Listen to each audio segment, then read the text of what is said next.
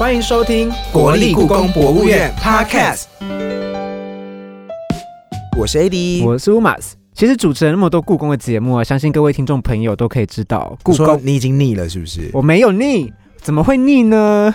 我还想要跟他就是。好，把你的油 把你的油条人格收起来。你要讲什么？刚刚没有啦，就是我们主持了这么多节目内容，我们就发现一件事情，是故宫啊，在做教育推广上真的做了非常非常多的努力。你也是对教育有热忱的人吧？因为我记得你是社会学习的，对这种观察跟教育都很认真。没错，而且就是尤其是这么多的展览跟这么多的活动，你会发现故宫其实很好玩。你知道教育哦？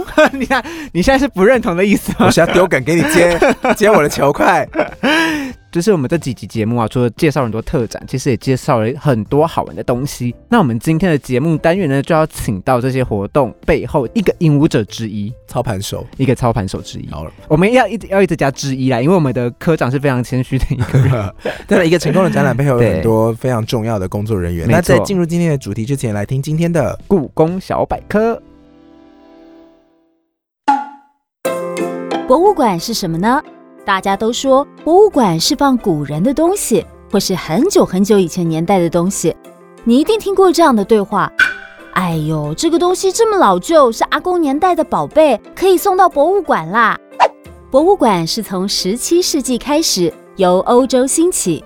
博物馆有收藏、研究、展示、教育四大功能，因收藏品的不同，被归类为艺术、自然科学、历史及人文。一般综合性等类别，被认为是非正式的终身学习场域。除了学习，也是非常棒的娱乐社交活动的地方。而博物馆的教育活动是提供社会大众认识馆藏的方式之一。听完刚刚小百科之后，我要介绍今晚的嘉宾出场喽。是我们的康秀兰最熟悉的康科长，康哥，Hello，欢迎康科长。为什么最熟悉呢？因为我们一路以来录音都是康哥在旁边。陪伴我们，把屎把尿，就陪着我们这样。对，有时候我们录到一半卡住，康哥还会递小纸条说看这个，然后他就手抄的小纸条。必须说故宫会有 Podcast，康科在后面也是出了不少力。他是妈妈，他是妈妈，可以请康科康妈妈。跟我们介绍一下，就是您的业务范围，您的孩子，对，您的孩子们。们 好，各位听众朋友，大家好，我是故宫的教育推广人员康科。那主要的业务在于让各位观众朋友可以很容易、很轻快的进入博物馆，然后参加各式各样的活动，也透过这样各式各样的活动认识故宫的文物。那这就是我最主要的职责。没错，哎，因为其实我们平常到故宫的时候啊，其实就很常就是只是看看展，或者是说应该说一般人的想象啊，到博物馆就是你说我们嘛，我们是去开会了啊，不是不是，我是说是我们自己去博物馆的时候，放下公务的身份去的时候，真的就是单纯享受展览。但是除了展览之外，还有什么事情可以去博物馆做的？应该讲说，全国的观众朋友一定会有一个感觉，就是觉得说故宫好像距离我很遥远。嗯，那其实这个部分在教育活动的主要的工作上，也就是。要打破这样的距离感，希望说呃故宫可以打开大门，然后让更多人进来。因此呢，我们就要无所不用其极，真的叫无所不用其极。因为现在的观众朋友，我们的呃各种族群、各种年龄层，由于学习的过程不太一样，再加上那个成长数位背景的加入，所以每一个人在呃对于数位、对于知识资讯的一个学习获得的过程，其实有很大的差异。对，那故宫也要跟上潮流，与时俱进，做各。各式各样的改变，包括说我们之前前几期一直有提到的数位的应用。那除了最主要的核心展览之外，然后跨界的一些合作，还有各式各样跟学校的合作等。那最重要还是要走入年轻人，然后办一些很有趣、很吸睛的这样的一个类型为主。其实大家没有发现一件事情，就是说我们之前啊，从我们的第二集儿艺中心开始，然后一直以来的很多采访都有提到这件事情，就是故宫呢，其实在他们展览之中，其实引入了很多数位化的东西。其实教育是一个很。很关键性，也是博物馆非常重要的一个核心价值。因此，在怎么推动这些教育的这个理念上，其实我们要转换，透过各式各样工具的转换，或是一些教育意念，或是活动的转换。那因此呢，我们会在纵使各位来参加这样的一个活动，其实还是会看到故宫文物的核心。然后各式各样的一个，不管是素养、美学，或是这样的一个比较偏人本的价值。我们上次去故宫的时候，就刚好碰到很多的学生。我我不知道为什么去了好多次，可是有几次去的时候很空，然后有几次的时候很挤。有一次去的时候，是我跟乌马子去，然后有碰到大概。四五团的学生团吧，就是一整群，然后很像有一个导览员，然后后面有一群有点母鸭带小鸭的感觉，就但这这这，然后这就是教育推广很重要的一部分。刚刚康哥有提到说要跟呃校外做旅行或者校外教学其中一个很重要的连接。然后刚刚那个数位展，我觉得也很棒，是也是让博物馆的东西火起来，让大家不止去博物馆呢，你可以看展之外，你还有很多可以享受跟观赏的一些部分。嗯，而且我相信一些听众朋友可能听到现在会想说，哎，数位有什么？现在很多人都在做数位啊，数位化大家都都有在做。故宫数位蛮可怕的，对，而且不只是数位化，就是故宫其实除了数位化这个东西之外，还有实境解谜这个东西。像是前几年在二零一八、二零一九，你们就有办过实境解谜活动嘛？那可以请唐科稍微介绍一下这个活动是怎么做的？那它有什么吸引人的地方吗？这样子是，我想大家对故宫的一个印象一定停留在说，哎，我就是来看展览，文物就是在柜子里面，那。我看了它的年代，看了它的美学，看了觉得它的一个精致跟它的独特性。当然，在这个呃，要如何让大家去觉得，哎，文物跟我有感觉，跟我有连接，那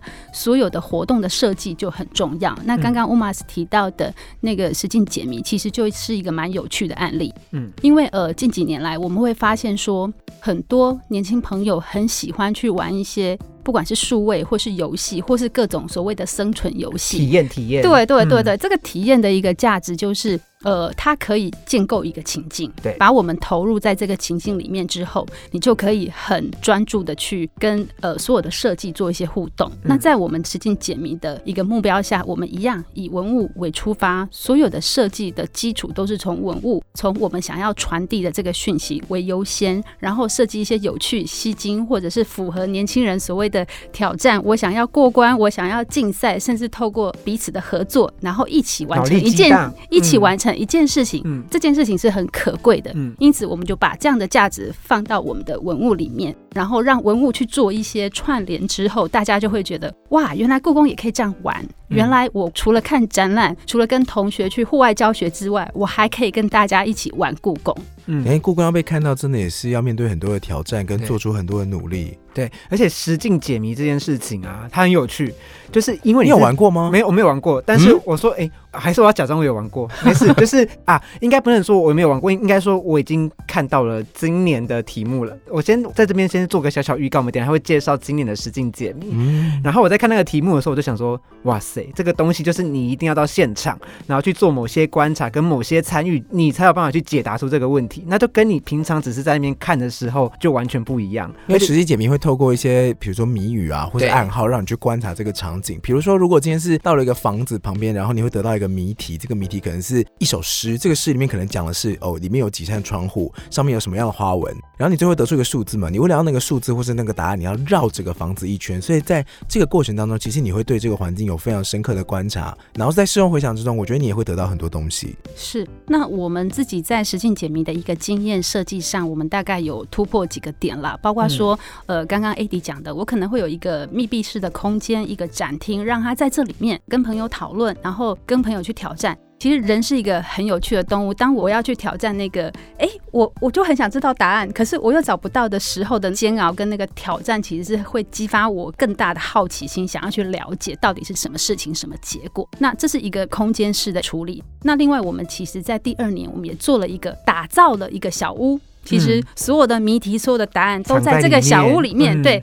你进去之后，把你关起来，嗯，然后你就在里面跟着你的团队的成员一起依照题目去解答，然后再透过各式各样的逻辑关系，然后跟谷物的关系，最后找到答案，你才可以出来。听起来很就是大制作哎，而且其实除了就是我们刚刚聊的实境解谜之外，其实故宫也有在跟一些在地剧团合作啊，像是无独有偶就是偶戏团。那这部分可以请康哥稍微介绍一下吗？就是合作怎么产生的？是好的，谢谢乌马斯。呃，我想大家的经验到故宫一定都看到很多的展柜，然后会有一个非常舒适的看展的环境。但这些文物其实它是在柜子里面。那我们一直在想象说，其实参观博物馆最重要的，刚刚 Adi 也提到，它是一个体验。那不管这样的体验怎么去创造那个特别，或者是让你留下印象深刻的体验，就非常重要的点。因此呢，我们在想象这些平面的画作，有没有可能变成活的？当然，大家对那个博物馆惊魂夜的印象实在是太强大，大家都会觉得只要博物馆关起来，好像夜里就会发生什么事情。事实上，呃，到目前为止还没有。嗯，然后在这个概念下，我们在做这个偶戏的时候，就一直在思考说，诶，如果那个平面的画作里面它火起来了，会是什么样子？而那个部分会给观众什么样的一个感觉？那其实，呃，刚刚提到，就是博物馆是一个很重要一个体验的一个行为之外，除了知识传递，它那个体验是很重要的。那我们就在想象说，假设我创造了一个故事，我让这些东西都变立体、活起来，会讲话，甚至有剧情，然后可以观众直接互动。我想那个经验是非常 surprise，的确很厉害。因为我刚刚前面有提到说，故宫的数位化是一件很可怕，但我觉得我说的可怕是指，呃，用心程度非常的惊人、细致。对，因为之前去看那些展览的时候，有些展的数位的部分，它的展示是会把不同的展件，当然故宫有很多 open data 是都是大家可以去上面去看的，就他发现他们把这些呃。文物扫描出来，然后让你可以用跟玩，这很厉害。之外，他会把这些素材拼贴起来，然后甚至是拼贴成一幅故事之外，还有运镜，就是他会从一个小小的花盆开始出发，然后可能跑到山上啊，然后跑到有一位女性在纺织的手上啊，然后这个镜头跑来跑去之外，里面的画中的人物还都会动。所以看起来真的很过瘾，你会发现哦，当它全部动起来之后，你会知道说他当下原来在描述什么场景。嗯，因为一个静态的话，你不知道他在干嘛。比如说他可能是在泼水，他可能是在玩电子游戏，或者他是在比武。对，那你在当他动起来之后，你就发现说，原来这幅画他描述的是什么场景。那你再回去看静态的时候，你就更可以知道这个画家或是这个名家他在做这件作品的时候，他想要呈现的是什么样的风格。那不晓得说科长在这一部分的话，因为我们知道说在应该是今年就是有跟新北市有合作吗？还是对？那跟清明上河图做集合这个部分，可以稍微跟我们做简单的介绍吗？好，我先我先回应一下刚刚 AD 有提到的那个所谓数位这件事情。我其实自己深深的觉得，就是说我刚刚有提到说，我们叫做无所不用其极，要让大家认识文物，走入博物馆。那这个手法跟策略上的运用，其实真的是呃很挑战。包括说刚刚提到的呃实境解谜，我可能是有。一个情境在，对。然后我们有一个非常重要的概念，就是说人们都喜欢听故事，对我们都喜欢故事。然后，但是这些画作或是这样的一个作品，它其实是一个某一个时间的凝结点。那刚刚提到说，哎，那个画作在跳舞，在喝茶，或者是他在比剑。那其实那个画面是停留在那个部分的。当我透过数位之后，我可以让这个故事，让这个想象的画面就成真。那这个过程就会是整个是活起来，那个部分就会是很吸引人。嗯，那呃，故宫的数位它的最大的特色就。就是说，我所有这些数位的东西都来自文物。其实这些转译的部分就是我们最重要的资产。那同样同理可证，除了画作变成数位之外，我也可以跟当代的生活结合啊。刚刚乌马斯提到的新北市的合作案例，呃，国人最为熟知的故宫的一幅典藏叫做院藏的《清明上河图》。那这幅《清明上河图》就非常的有趣。那呃，这幅画呢，它呃描述了当时候北宋汴京生活的一个一个社会的太阳。那我们可以想象，在那时候的生活，人们在做些什么？嗯，那《清明上河图》主要是描描写在清明节的时候，人们该做些什么？这个季节、这个节庆的时间、这个节日点，那人们在做什么？在扫墓、在采青、在郊游、在踏青，还要喝醉。对，因此你就会在这个《清明上河图》里面去找到很多很有趣的 part。那每一个细部，每一个细部都非常的 detail。那因此，当我们把这样的画作给我们年轻的孩子或是学生。一看到这个画作，大家都非常的惊讶。原来他可以在他现在的生活，他可以去对应到说。哇，原来古人也是这么生活着，喝醉呢，对，也会吐呢，然后也会像我一样很爱看表演，很爱看戏，对，然后也会那个那个偷尿尿，偷尿尿，学堂外面偷尿尿，真的画的很细致，很细致，是啊是啊。那因此我们在跟学校合作上，我们都会比较从他个人的生活经验去下手，因为这是一个最好的切入点。对，那我们可以撇除刚刚大家讲的说，哎，我觉得文物离我好远，我永远是在柜子里面看。当我用这样的角度去思考，去跟文物做互动之后，你就会觉得，其实它就是你生活的一部分。其实就变成说，因为随着载具越来越多，随着工具越来越多，其实这些东西都会变成说，我们在说故事传递的一个媒介。那不同的工具，它就可以说出不同的故事，有点像是科长刚刚讲的这些概念。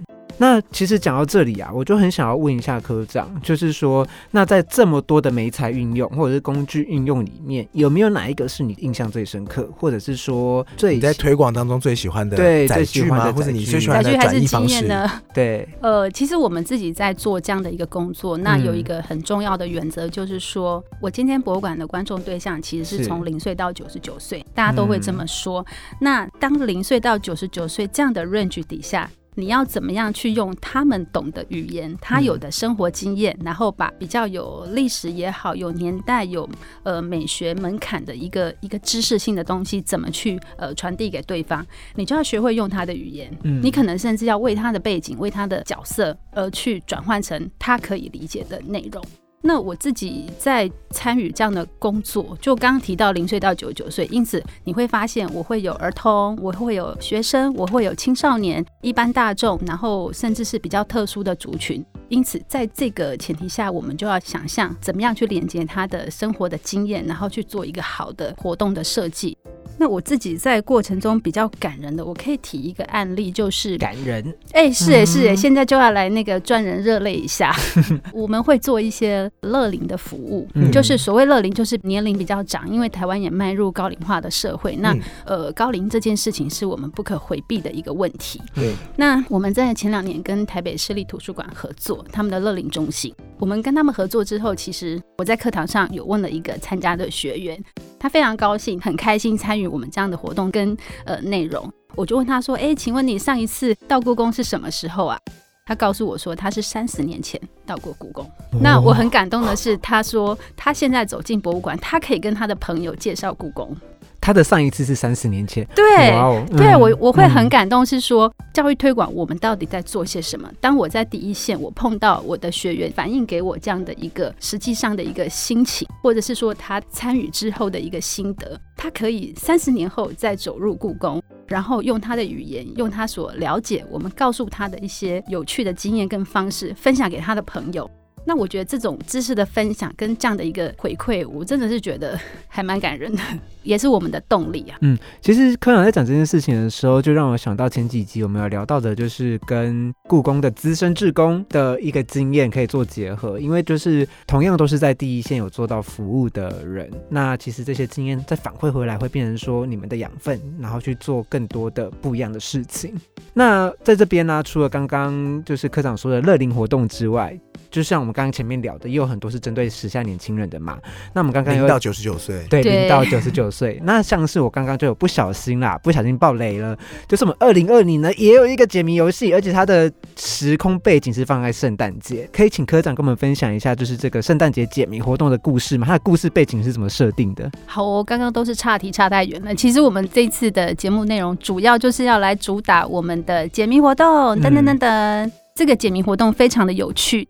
各位不要以为到故宫只有看展览，那我们运用了这次三个特展以及儿艺中心的一个展示。嗯那这三项特展包括现在的呃北沟传奇、士拿呼、国宝聚焦以及儿童学艺中心一个数位的互动展示。那我们嗯为学童还有一般的社会大众设计的两个版本。有有学童版，我看我看的的是成人版啊，呃，那没关系，如果差别在哪呢？有点难。如果没有自信的话注，音，没有自信的话，我们可以先从儿童版开始，也没有问题的。嗯，那这个这个谜题真的蛮难的，真的吗？要花一点时间。对，是我们主要的一个目的是希望说观众能够走进展间，然后观看展览，然后透过这些谜题的设计，然后跟展览有一些互动。那当然，主要很多线索、很多秘密都藏在展间，嗯千万不要偷懒，一定要来现场才有办法可以解破开谜底。嗯破解它。那为什么是选择以圣诞节作为背景？就这个西方节日对，它是一个故宫西方结合呢？嗯是，刚刚一开始就有在讲说，大家都觉得说，嗯，我们故宫应该要更亲近一般的年轻朋友，也要打开大门欢迎大家。因此呢，我们也会搭配不同的节日。刚刚讲了嘛，呃，除了寒暑假、儿童节之外，呃，圣诞节就是一个呃，大家会觉得这就是一个欢聚，或者是呃，我整个年过到十二月之后，我可能有需要重新检讨、思考，或者是跟我最喜欢的好朋友一起过。那我们就以这样的一个架构想说，好哦，除了跨年之外，你还是有另外一个选择。啊那进博物馆是另外一个最好的选项，因此我们在圣诞节的时候设计这样的一个活动。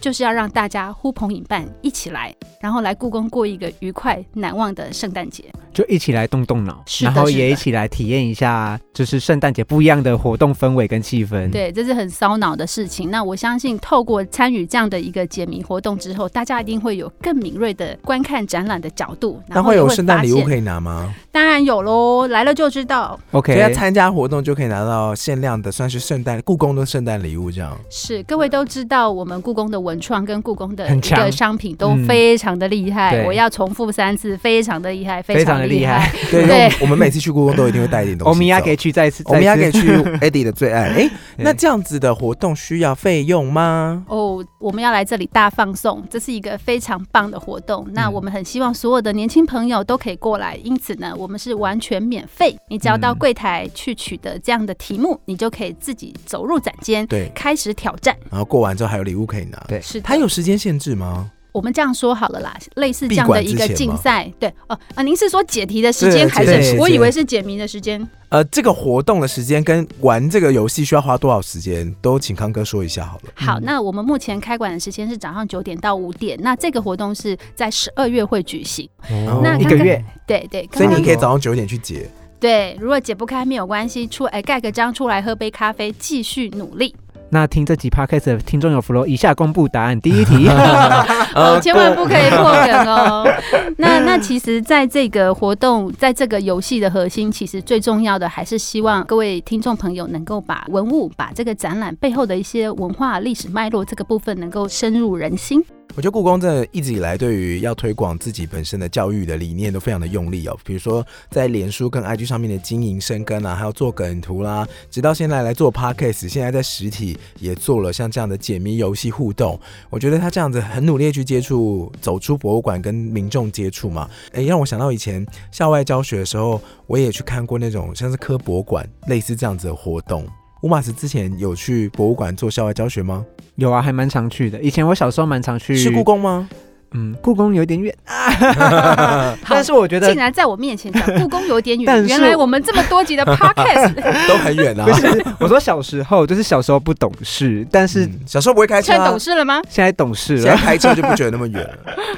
就是我会觉得说，呃，听我们 podcast 应该可以发现一件事情，就是故宫它其实做了非常非常多的努力，在把他们的文化资源啊、一些东西、文物的故事要传递给大众。那其实真的非常的有趣，很多展览也好，活动也好，都是这样。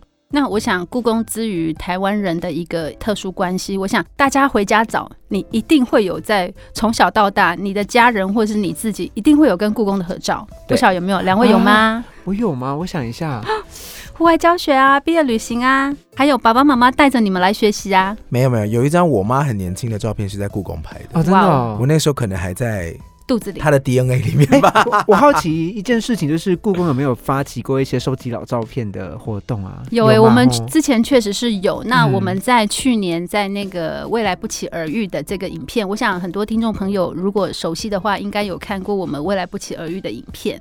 那那个影片其实也是在一样的，是在传递故宫的一个典藏的独特性，还有博物馆跟社会大众一个比较特殊的一个存在。嗯，那在那个活动里面，我们确实有办了一个这样老照片的收集。嗯那当时也有收到一些观众朋友的回响。嗯为什么要提这件事情？就是说，其实故宫对于我们大家真的是一个很特别的存在。那以我自己来，我们自己在成长的过程当中，一定会有几张照片，我分享给大家。第一张就是故宫，第二张就是圆山饭店。嗯啊有没有有没有圆山饭店？嗯，有，这些都是台湾也好，或是台北很重要的生活记忆。嗯？嗯，我在想，就是因为我刚才在你在想有没有圆山饭店？到底有是不是但是有我有我园，有对，然后后来一零一出来之后，这个部分有一些改变。啊那当然，这是一个时代的进展，或是一个城市城市嗯城市景观的一个改变是。但是在故宫，在这个特殊的一个建筑物，还有这个博物馆的价值，其实它是一直都在的，嗯嗯嗯，好像这么一说，好像有一些回忆被勾起来了，是吧？啊是吧？好像有，好像就很模糊的一个印象，年代久远。你说去逛博物馆的心得，小时候去逛博物馆最期待的是什么呢？嗯，呃，科博馆麦当劳薯条是吗？不是，其实我以前去科博馆最期待的是可以玩互动装置，啊就是以前他们会做一些大听恐龙的，声音，然后最失望的就是有一些会说维修中，就可能上一个、嗯上一波校外教学用坏，然后所以其实到现在故宫有做这个实地的解密，我就觉得很棒，因为永远都是你可以动手做是最能够留下印象的，因为像我现在记得都是那些我可以玩的东西。听你这样讲啊，我就觉得说这些事情真的是非常重要的欸，因为我会这样说的原因是因为。你都忘记了，对。你虽然忘记，它其实都曾经存在。对对，就是有这个记忆存在。然后我们现在在做的一件事情就是，不用了，你可以再去一次这个实地解谜，就不会忘记了。我我我会想去欸，因为我真的我真的很想知道答案。这里有啊，我可以讲，第一题不要不要不可以不可以我刚才看到的时候想说嗯怎么回事，然后马上把它收起来。对啊，其实博物馆是一个很特殊的地方。那它真的，呃，我们一直在所谓在做教育这件事情，有一个非常重要，就是除了体验之外，就是它是一个个人经验的打造。对，所以因此，不管我是看展览，跟我的朋友，或是跟我的家人，甚至我参加各式各样的教育活动，它嗯对于个人来说，它就是一个很独特的经验，这种共同很独特的。情感。嗯对对对嗯嗯，这也是博物馆让人家觉得很温暖、可以打动人心的地方。或许嗯你某日回忆起来，看到某个东西，包括刚刚提到的文创商品，那那些东西都是这样的一个经验跟记忆的一个延伸。好，那我们呢，就是在这一部分呢，我们的访问就差不多要告一段落，然后我们要想要去进入的下一个阶段，就是我们最精彩的阶段了。比武招亲之故宫给问吗？？比武招亲，故宫给问吗？好，请说题目。康科，就是您啊，在办了那么多那么多的故宫活动之后，你自己有没有想要办但是没有办成功，或者是你想象中的活动？嗯，是。经你这样一说，其实我我心里一直确实是有一个很想做的活动。是我想我们都有出国，然后到博物馆的经验。对对对对对。那其实博物馆是一个认识一个国家或是认识一个城市最好的一个窗口，因此我们都会到国外的博物馆去。那我去过大英，去过罗浮，去过奥赛，然后呢，我会看到很多孩子在展间里面画画。我一直觉得这个画面非常的美，非常的棒。然后孩子跟着老师拿着素描本，或坐或卧，很自在的在那边？对你就是画那个画作，或者是画文物，嗯然后照样还是有哦有其他的观众是在那边川流着参观者。那那样的画面其实给我很大的一个一个心动，我会觉得说。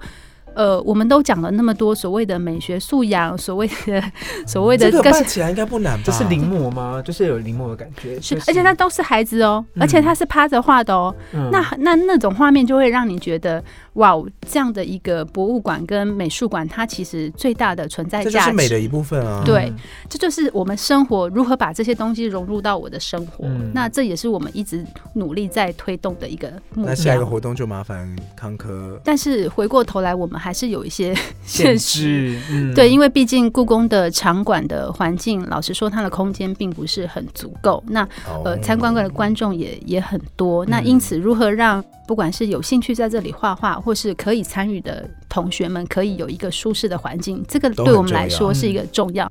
它还有一个安全性的考量，嗯因为当你在做这样的事情的时候，可能你对于其他观众参观的动线或多或少都会受受一些影响。那呃，这个部分取舍了。对，如何去规划出一个可以做这件事情，又不会造成其他动线上的阻碍，又在可以维持参观的一个品质，这件事情就是我们教育人员在做这些活动一个最大的挑战那。就麻烦大家各位听众可以到 Apple Podcast 下面留言许愿，敲碗康哥赶快推出这个活动，因为我也蛮想参加的。真的哦。可以在博物馆写生，很酷哎。好，节目的最后呢，康哥还为我们带来工商服务时间。哎，是的。在这边要跟大家介绍一下，故宫国人十八岁以下凭学生证是可以免费入场的。那最重要的是，那刚有亲子怎么办？对，刚刚最重要提到零到九十九岁，那亲子的部分，我们在 B One 有一个儿童学艺中心。那这个儿童学艺中心，也就是为了儿童特别打造的一个小故宫的天地，那也都是免费的哦。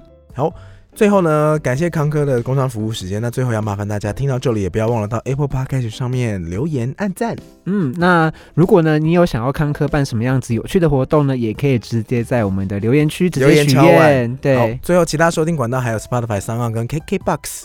嗯，那今天节目就到这边结束，告一段落啦。我是 Eddie，我是乌马斯，我是康科。拜拜，拜拜拜